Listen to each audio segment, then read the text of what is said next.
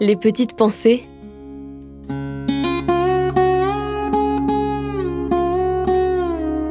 Terroir, héritage et savoir-faire.